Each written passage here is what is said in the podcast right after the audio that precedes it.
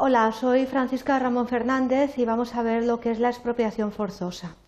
Los principales objetivos que vamos a ver en este objeto es explicar en qué consiste la expropiación forzosa, cuál es eh, su relación con la función social de la propiedad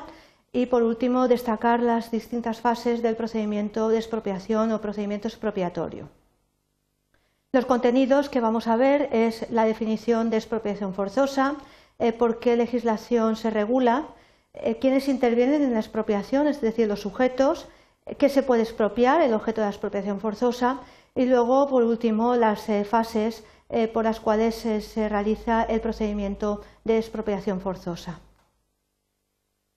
Cuando hablamos de expropiación forzosa, está íntimamente relacionada con unos motivos de lo que se denomina utilidad pública e interés social tenemos que tener en cuenta que el derecho de propiedad en nuestro ordenamiento jurídico no es un derecho absoluto, sino que es un derecho relativo y que además está eh, mediatizado por lo que se denomina función social de la propiedad. Hay tres criterios eh, bastante claros para identificar lo que es una expropiación. Tiene que ser un acto singular, no puede ser un acto eh, colectivo. Son medidas que supongan un gravamen sobre una persona y suponen la imposición de un sacrificio especial que se realiza para la privación de la, propiedad en pos de eh, favorecer a la colectividad, mm, como veis, la utilidad pública e interés social. Es una garantía patrimonial eh, para los supuestos en que el interés eh, público exige ese sacrificio de un bien o un derecho de una persona en favor de la comunidad. Cuando estamos hablando del procedimiento expropiatorio, tenemos que tener en cuenta que eh, la modalidad eh, más conocida de la expropiación, la modalidad ordinaria, eh, se realiza conforme a una legislación que es aplicable, que es la ley de 16 de diciembre del año 1954 de expropiación forzosa y que además está desarrollado, desarrollada esta ley por el reglamento que se aprobó por decreto de 26 de abril de 1957. Se exige para que se realice la expropiación eh, que haya una causa de necesidad pública o interés social, debe de ser declarada, mediante ley y además debe de haber una indemnización económica previa a la desposesión eh, que se realiza de ese bien. Tenemos que tener presente que la función social de la propiedad está contemplada en el artículo 33 de la Constitución española de tal manera que es lo que hemos estado comentando, que el derecho de propiedad no es absoluto, sino que es relativo, de tal manera que ese derecho eh, cede en beneficio de la eh, comunidad, de la función social que puede desarrollar esa propiedad en beneficio de todos.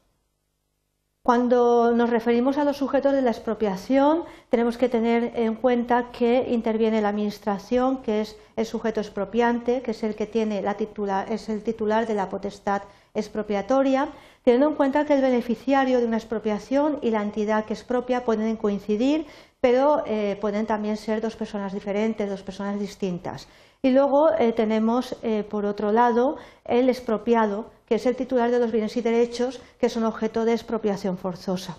Tenemos que tener en cuenta que siempre hay que mm, tener presente que hay un interés público que es lo que hace a la administración expropiante que ejerza la potestad expropiatoria.